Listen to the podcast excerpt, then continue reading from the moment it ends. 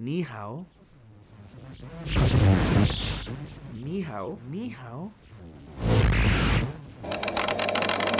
Ni hao. Desenrollamos el cable y entramos en contacto con el gigante asiático para conocer sus comunicaciones, junto a Camila Bonilla, desde Suzhou y a un equipo de la Facultad de Comunicaciones UC en Chile. El cine, la TV, el periodismo, el marketing, la publicidad y mucho más serán los protagonistas de cada capítulo de esta conexión que comienza a partir de ahora. Bienvenidas, bienvenidos y bienvenides a Cable a China. En el capítulo de hoy, apps y tecnología móvil. Sean muy bienvenidas y bienvenidos a un nuevo capítulo de Cable a China. Soy Camila Bonilla y los acompaño directamente del gigante asiático. Hoy queremos conversar sobre aplicaciones, tecnología móvil y cómo impactan en la vida diaria de las millones de personas que viven en este país. Una vez más, contamos con la compañía del profesor de la Facultad de Comunicaciones UC, experto en comunicación digital, Francisco Fernández, con quien conversaremos sobre apps y tecnología en China. Hola Francisco, ¿cómo estás? Hola, ¿qué tal? ¿Cómo estás? Muchas gracias por invitarme de nuevo. El gusto es nuestro de tenerte nuevamente acá en Cable a China. Para partir, eh, una experiencia que viene desde lo más personal, pero digamos que quizás cuando uno aterriza en China, la primera aplicación con la que uno tiene contacto es WeChat, que es mucho más que un servicio de mensajería, pero para más o menos asimilarlo y hacer un acercamiento, es el servicio de, mensajes que, se utiliza acá en China. ¿Fue tu caso? Eh, ¿Qué te pareció WeChat a primera vista si es que lo, tuviste cuando viniste a China?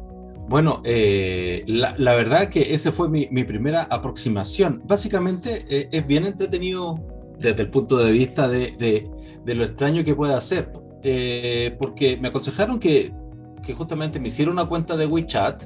En mi caso pude abrirlo, pero eh, fue necesario que eh, eh, una persona de mainland, de China, que, que, tuviera WeChat, me invitara para que se activara mi teléfono chileno como usuario de WeChat.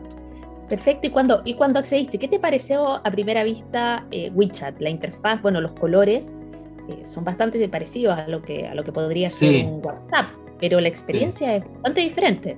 Sí, es bien. Eh, bueno, al principio yo lo, que comencé a utilizar fue el, chat. Entonces, la verdad que lo encontré como similar. De partida, me pasó algo muy raro desde el punto de vista de la experiencia.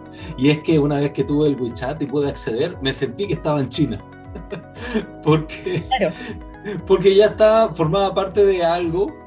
Y respecto de la interfaz, la interfaz bien similar a, a WhatsApp eh, es más ruda, ¿ya? Es algo mucho más como en crudo, pero es otra cosa, tiene otras, eh, eh, se sientan otros tipos de relación, porque sí, es para chatear, pero al mismo tiempo allí se comparten, tienen sus muros como si fuera un Twitter, se pueden compartir informaciones, etcétera, se puede vincular una cuenta para poder pagar, Incluso tiene opciones para poder llamar a líneas de programación que uno puede encontrar o que no puede activar, eso yo, pero decía activar, etcétera, y uno puede ejecutar programas al interior de WeChat. Exacto, hay un de programs asociados a WeChat. Claro, entonces eh, es, algo que eh, es más potente que, un mero programa de mensajería.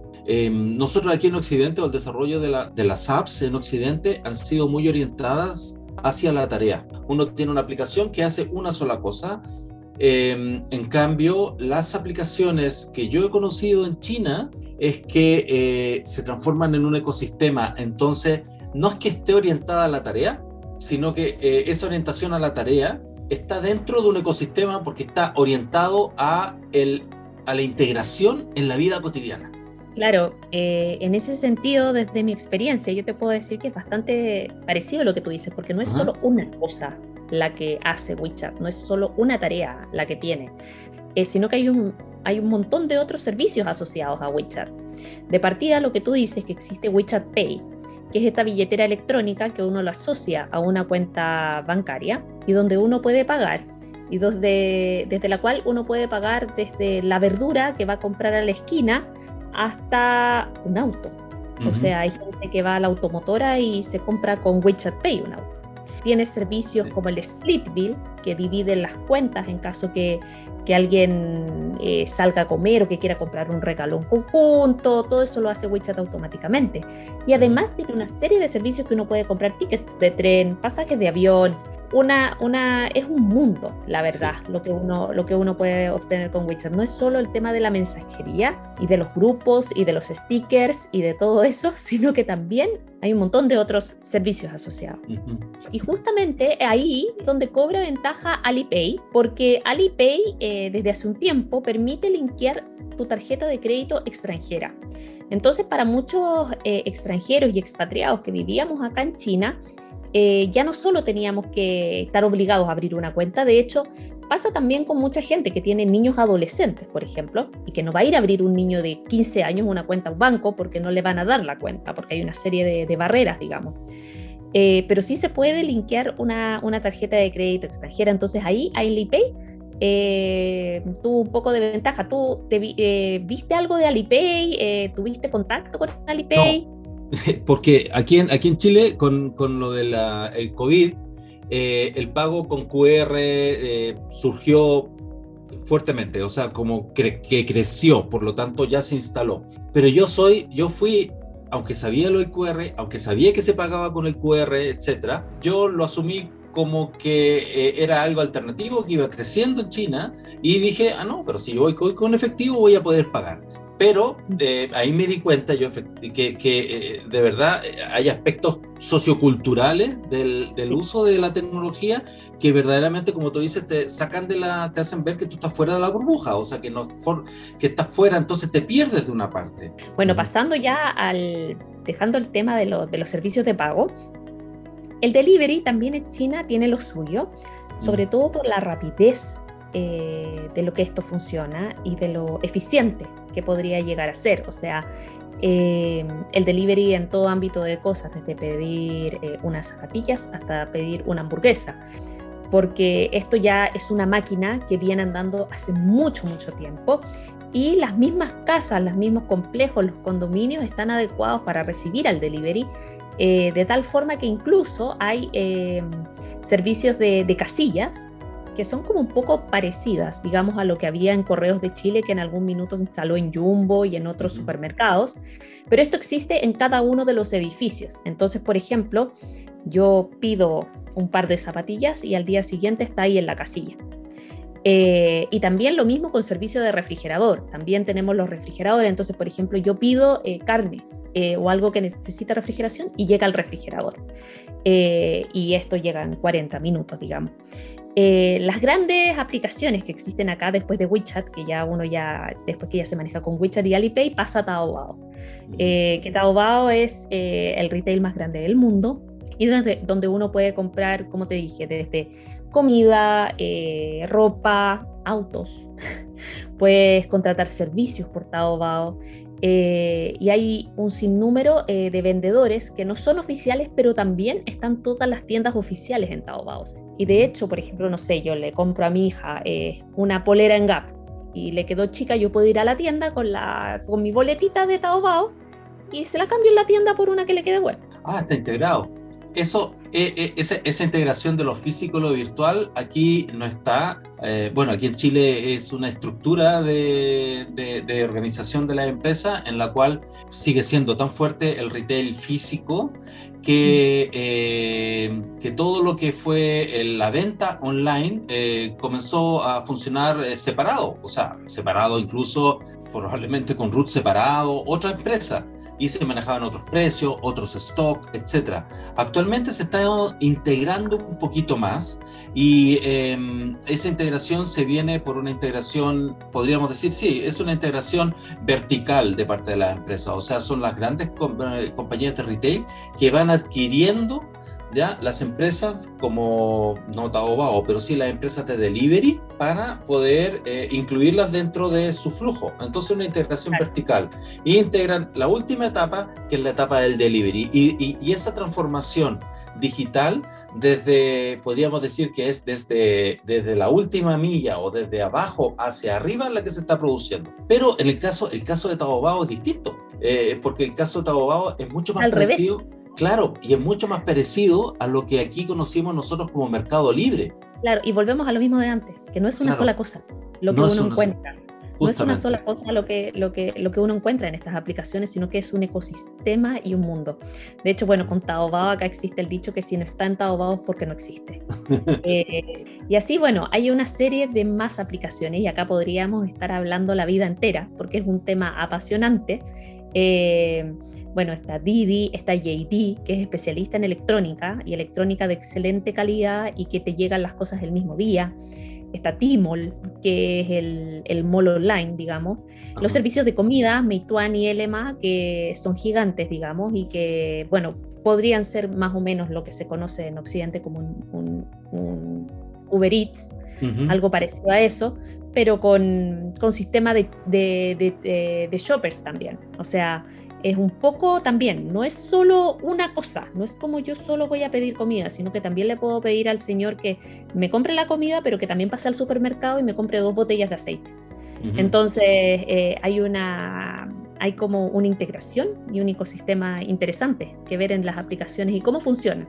Sí, eh, eh, es bien interesante eso porque uno podría pensar que, ay, qué desorden, o sea, qué, qué, desordenado es, o es una aplicación para esto y, o si quiero hacer algo, otra cosa distinta, creo otra aplicación, pero no, no, ahí se integra de alguna manera eso eh, en, en, la interfaz, ¿ya? De forma que se pueda meter otra cosa. O sea, no me extrañaría que Didi, por ejemplo, eh, verme a buscar y de pasadita, cómprame algo en el súper. Probablemente debe haber una aplicación así en, en, China. Sí, probablemente.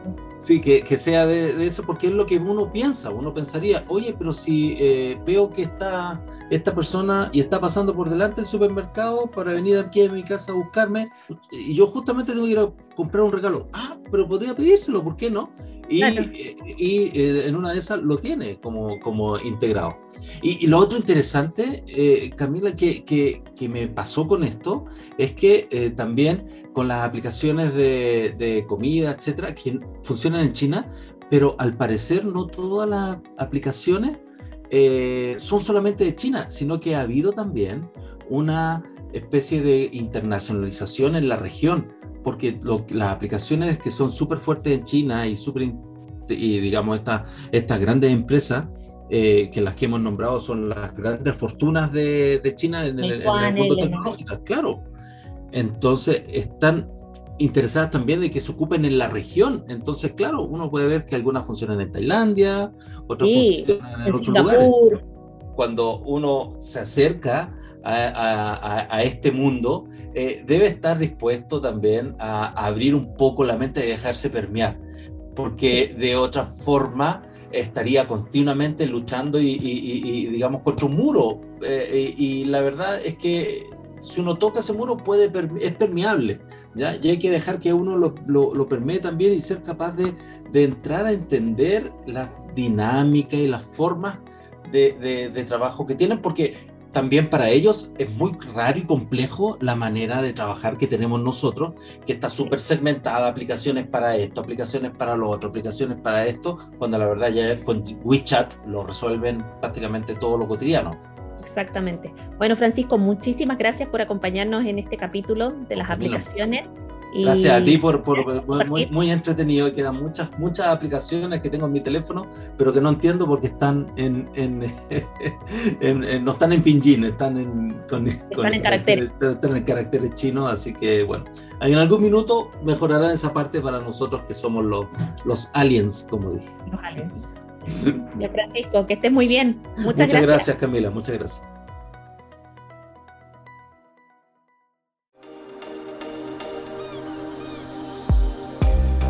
Entre todas estas aplicaciones móviles, una que ha aumentado su presencia en Chile en los últimos años es Didi Xuxing Technology, o Didi, como la conocemos popularmente. Esta compañía es la líder indiscutible del mercado en China.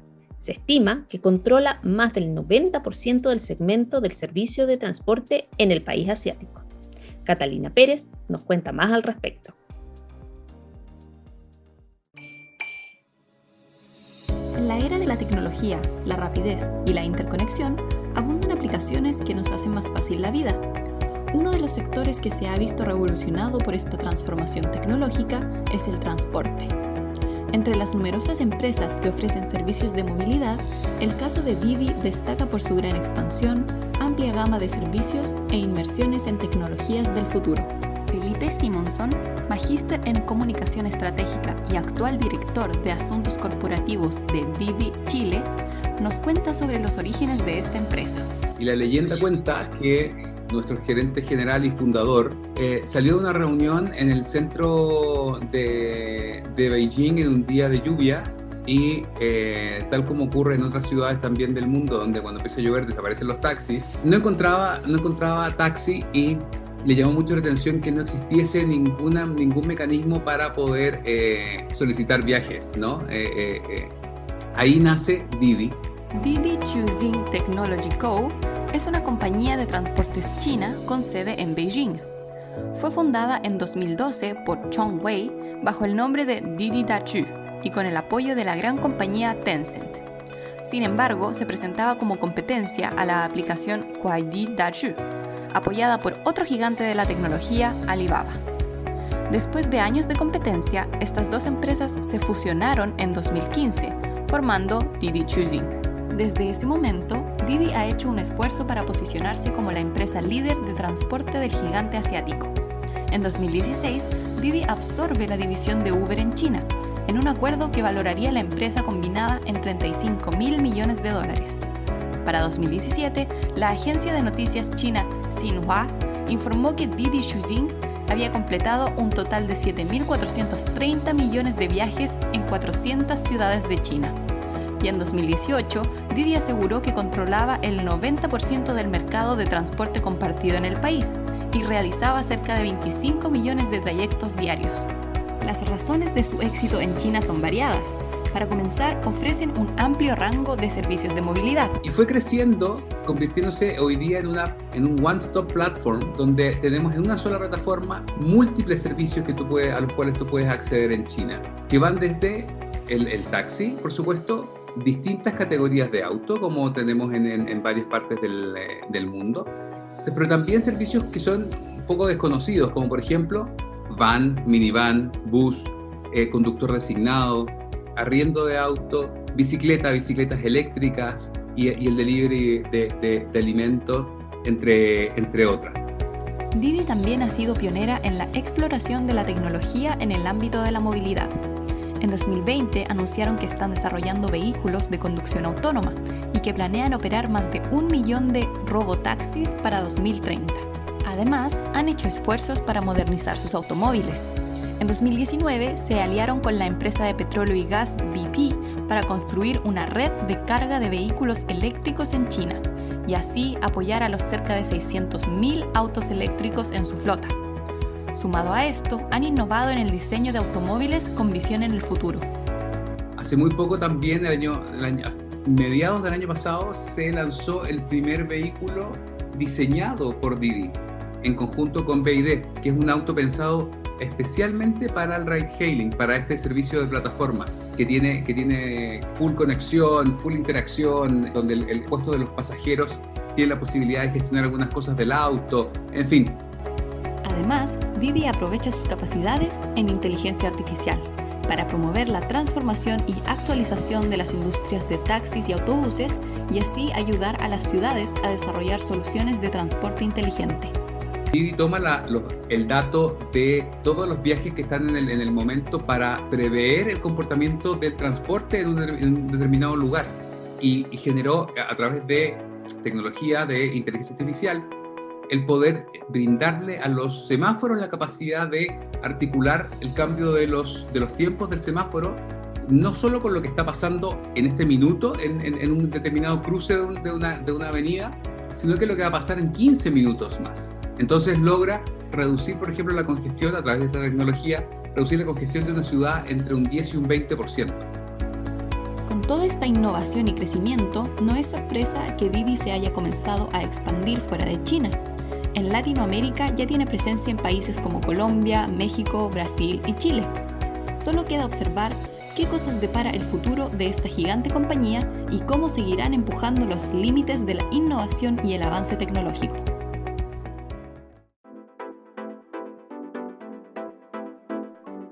A partir del caso de Didi, surge una nueva pregunta. ¿Qué otras dimensiones de la vida en la ciudad son mediadas por la tecnología en China? ¿En qué sentido concretamente y cómo se pueden ver estos avances en el día a día?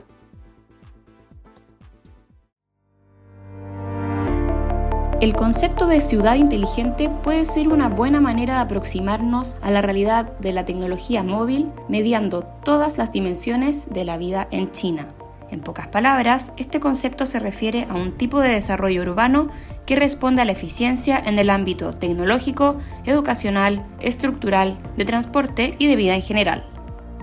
Francisco Vergara vive en Shenzhen, ciudad que describe como la más tecnológica del mundo. Está todo conectado a Internet. Eh, y de hecho, uno no, al principio como que no se da cuenta porque tú no, tú no, no veis que las cosas como que estén emitiendo wifi ni nada por el estilo, pero, pero te empezás a dar cuenta cuando todo, todo, todo lo puedes hacer desde el teléfono. ¿En, qué sentido? O sea, cuando tú vas a pagar en una máquina expendedora de bebida, vas a pagar una bebida, escaneas el código y una vez que pagas, la bebida sale solo, no tienes que hacer nada más. Eso te demuestra que esa máquina está conectada a internet cuando tú vas a pagar el estacionamiento del auto, tú entras en auto, hay una cámara que te lee la patente automáticamente y tú al salir escaneas el código, pagas, la, mm, máquina para salir te lee la patente, ah, ve que ya pagaste, tú no tienes que hacer nada y te levanta la barrera. Todo, todo, todo está conectado a Internet. Sobre el metro, Francisco comenta que funciona por distancias y dependiendo de lo recorrido es lo que se cobra. Al entrar y al salir, se ingresa un ticket o moneda que es cobrado directamente a la cuenta asociada. El sistema de transporte en general es 100% eléctrico. Esto tanto por los taxis, todos los taxis son, eléctricos. Los buses en general son todos eléctricos. Todavía quedan algunas líneas que son a combustión, pero, pero la gran mayoría son eléctricas. Y obviamente que el metro es eléctrico de hecho, el metro tiene 11 líneas, si no me equivoco, eh, y recorren toda la ciudad. Valentina Nazar vivió 6 años en China, en las ciudades de Sanya y Hangzhou. Hoy describe su experiencia como algo inolvidable y gran parte de su impresión se debió al impacto de la tecnología en su vida diaria. La tecnología de la ciudad es súper innovadora, o sea, uno como turista o como residente, que es mi caso, como que uno se da cuenta, onda, alrededor de todo, como que todo funciona, está todo conectado. Um, tú miras los edificios y como que tiene una forma extraña pero innovadora y se nota como la tecnología, como las pantallas en los edificios así tipo Times Square, pero en toda la ciudad. También existían como Ubers o Didis que uno llamaba con el teléfono y tenían transporte sin conductor. Eran como esos autos que tú que uno no maneja. Entonces eso igual lo encontré bastante innovador. O sea, a mí me tocó subirme con tres veces, dos veces subirme a un tipo de Ura así, que no tenía conductor como un auto normal. Que ese de hecho tenía una aplicación y tú llamabas el taxi a la hora que lo necesitabas y llegaba como un conductor cualquiera, solamente que en este caso no tenía conductor. Además de la ciudad, las casas también se suman a la modalidad inteligente. En la casa, como las cosas inteligentes, también había la aspiradora, también estaba como una limpia vidrios, también nosotros teníamos como una máquina para darle comida al perro, que era también automática, y también cerraduras en la puerta con la, en vez de llave, era la huella digital. Martín Klempau es un estudiante de ingeniería civil que en 2016 estudió en la ciudad de Shanghai, en China. El metro es algo que también lo impresionó. Todas las transacciones son digitales. Las ponte tú los metros y todo, todo se paga con unos tótem automáticos. Eh, entonces en el fondo tú no interactúas muy poco con personas. es todo automatizado, los trenes de metro son automáticos, no tienen conductor, eh, las casetas de tickets no existen, o sea, no, tú nunca interactúas con una persona para poder comprar un ticket, se hace todo a través de máquinas. Y como las máquinas les podéis configurar el idioma, eh, al final era súper fácil para mí como extranjero poder eh, interactuar con todo lo que es el sistema de transporte. Como un último testimonio, Ricardo Silva, gerente de Administración y Finanzas de Elec Metal, que lleva cinco años viviendo en China, nos cuenta que hace dos años es usuario de auto eléctrico. El sistema de autos eléctricos funciona parecido a las bicicletas que hay en Santiago. Uno tiene una aplicación donde puede reservar el auto y lo puede ocupar desde un par de minutos hasta un par de días. Usualmente estos autos están localizados en estacionamientos especialmente designados con cargadores gratuitos en centros comerciales o en otros estacionamientos públicos. El rango de autos va desde pequeños city car, pasando por sedán, station wagon y SUV. Este sistema de autos eléctricos al final resulta súper conveniente porque uno puede aprovechar de usar el auto para algunas cosas cotidianas, salir el fin de semana, sin tener que hacerse cargo del mantenimiento y de todos los gastos asociados con tener auto, que sobre todo acá en China, solamente pagar una patente por un auto relativamente común puede llegar a costar el mismo valor del auto. Otra cosa que hace súper atractivo usar estos autos es que muchas veces están eh, disponibles fuera de las estaciones de tren. Por lo tanto, uno puede llegar a una ciudad, tomar un auto y seguir su camino. Por ejemplo, si uno tiene una reunión en una fábrica que queda un poco lejos de la ciudad, uno puede tener o taxi, chofer y arriesgarse a no poder tener cómo volver de vuelta a la estación o tomar un auto, ir y volver sin mayor problema. Además, el precio hace que sea súper conveniente. Eh, el mercado todavía se está ajustando y todavía los precios están cambiando un montón, pero hace no mucho tiempo atrás, tomar un auto para usarlo por el día Em, para ir y volver, por ejemplo, a trabajar a un lugar, podría llegar a costar solo un poco más que tomar taxi y de vuelta. Por lo tanto, resulta súper atractivo, súper conveniente y además súper fácil porque es una aplicación que es súper intuitiva usarla a pesar que no está en inglés.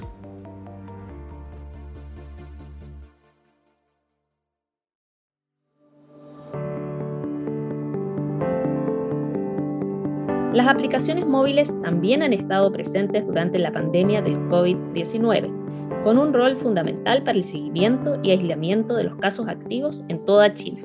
Específicamente, WeChat y Alipay implementaron en sus aplicaciones un apartado para conseguir códigos sanitarios, lo que se traduce en códigos QR de distintos colores que funcionan como una especie de semáforo, que indica la situación epidemiológica de la persona que lo porta, en lo que otros países se conoce como pasaporte sanitario.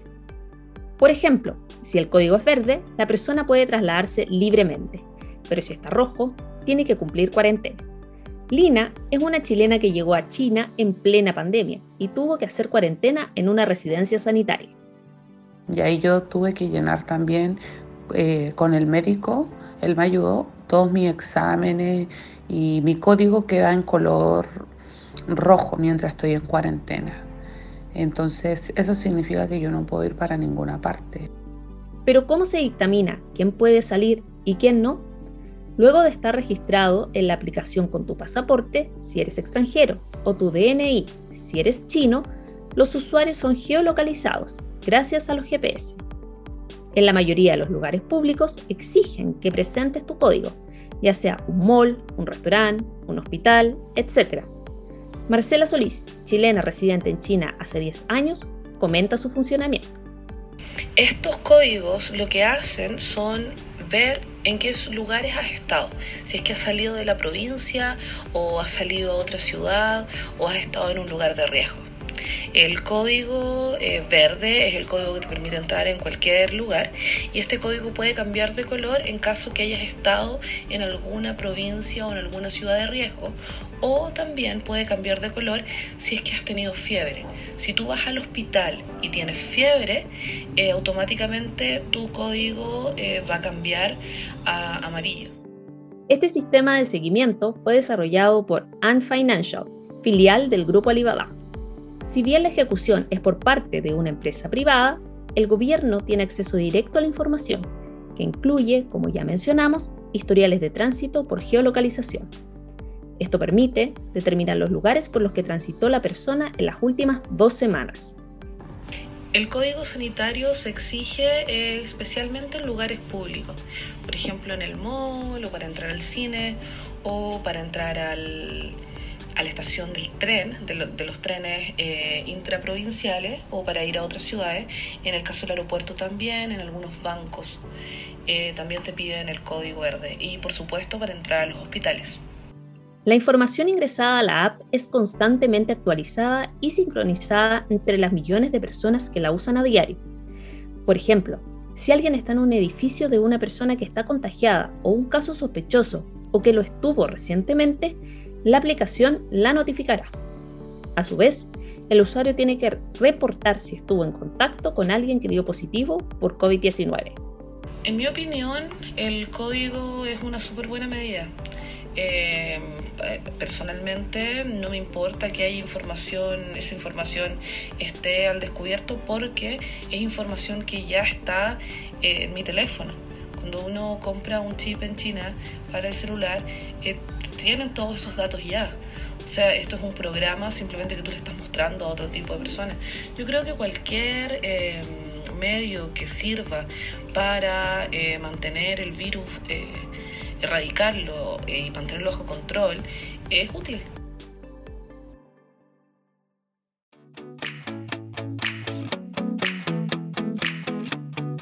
¿Te suenan los nombres AliExpress o Alibaba? Las compras online son parte de la vida diaria de millones de personas alrededor del mundo y durante este tiempo de confinamiento se han hecho aún más visibles. En China, el sistema de pago virtual tiene nombre y apellido, Alipay. ¿Qué es? ¿Cómo funciona? ¿Y cuáles son sus desafíos para los tiempos que corren? Gabriela Padilla nos responde estas preguntas. Alibaba Group es un conglomerado privado chino dedicado principalmente al comercio online y tecnología, cuyo fundador y presidente ejecutivo es Jack Ma, el chino más rico del mundo en 2020 según la revista Forbes. Alibaba es uno de los retailers más grandes del mundo. Está presente en más de 200 países y tuvo más de 500 millones de personas comprando a través de sus aplicaciones cada mes en 2017, según CNBC.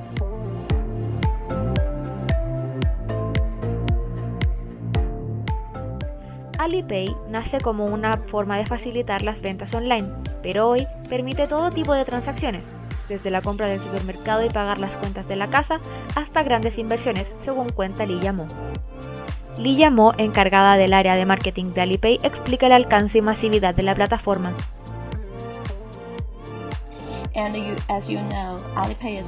Como sabes, Alipay es el servicio de pago móvil más grande de China y fue creado por Ant Group, en 2014, Alipay fue lanzado como un servicio dirigido a los compradores y vendedores online en los días tempranos del e-commerce en China. Y Alipay ha crecido continuamente a través de la innovación, sirviendo actualmente a cerca de 1.3 billones de usuarios, trabajando en conjunto con sus socios globales.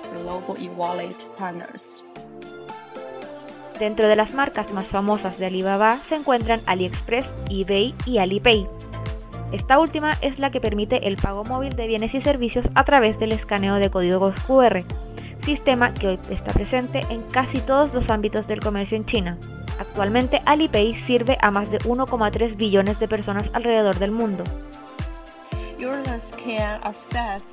Alipay ofrece más de mil servicios, entre ellos pagos de seguro social, fondos de viviendas e incluso certificados de matrimonio. El objetivo es ofrecer pequeños servicios urbanos y conectar a usuarios con accionistas en cualquier lugar y en cualquier momento.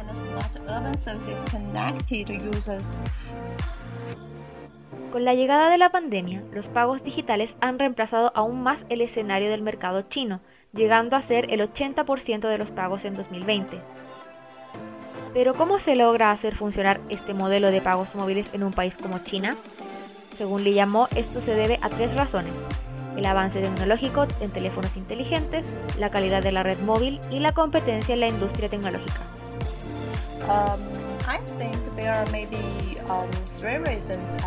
Creo que hay tres razones. La primera es el desarrollo de los smartphones. Recuerdo que hace 10 años los celulares eran la base de nuestra comunicación, pero hoy lo son aún más. El desarrollo de la ciencia y la tecnología nos permite usar nuestros teléfonos móviles para muchas actividades de la vida cotidiana. La segunda razón es el crecimiento de la infraestructura de la red móvil. El desarrollo de la red de alta velocidad en China ha sido tal que hoy podemos comunicarnos en menos de dos segundos y eso hace que las transacciones puedan realizarse en ese tiempo. Y la tercera razón creo que es la alta competencia en la industria de la tecnología. Desde la introducción de los e-wallet en juegos de video y softwares, la compra digital ha comenzado a volverse un hábito.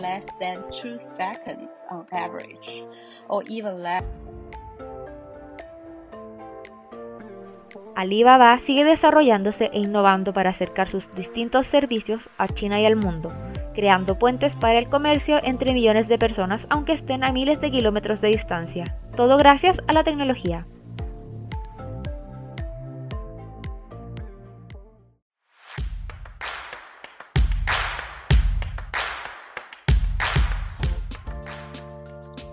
Vicente Martínez y Amanda Ponce intentaron descargar y utilizar algunas de estas aplicaciones desde Chile. Escuchemos sus experiencias y recomendaciones. Así es, Cami. En primer lugar, hemos elegido la aplicación WeChat, que es una aplicación de mensajería instantánea similar a WhatsApp y que cuenta con más de mil millones de usuarios activos. Es posible descargar esta aplicación en Chile y usarla mediante nuestra cuenta de Facebook. Sin embargo, su uso se limita únicamente a enviar y recibir mensajes. En Chile, WeChat también incluye la opción Descubrir. Esta permite a los usuarios conocer a más personas que tengan la aplicación descargada y poder generar nuevas conversaciones alrededor del mundo. El resto de la aplicación es prácticamente idéntico a WhatsApp. La segunda aplicación que elegimos es Weibo, que es conocida como el Twitter chino.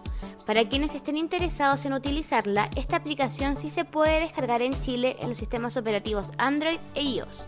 Se puede ingresar y ver las publicaciones. La gran mayoría están en mandarín y también es posible visitar el sitio web de esta red social. La única forma de registrarse en Chile es descargando la versión internacional e ingresar con una cuenta de WeChat.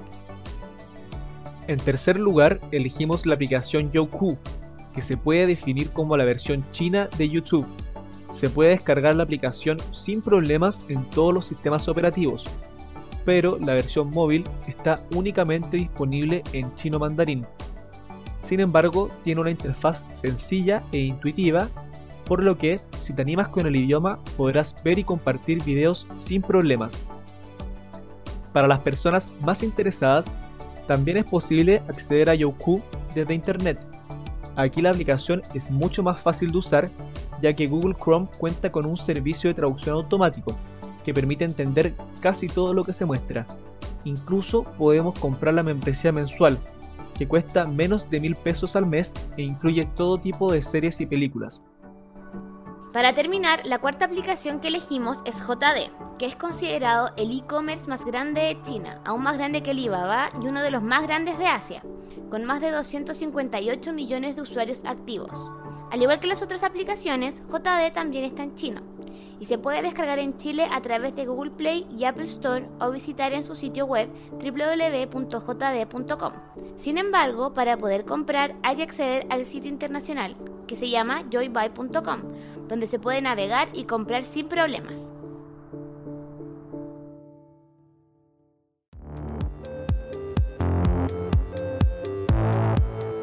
Muchas gracias por sumarse a este capítulo de Cable a China, en el que exploramos el dinámico ecosistema de la tecnología y las aplicaciones móviles. Soy Camila Bonilla y desde China los invito a seguir conectados a través de nuestra página web y redes sociales. Hasta pronto.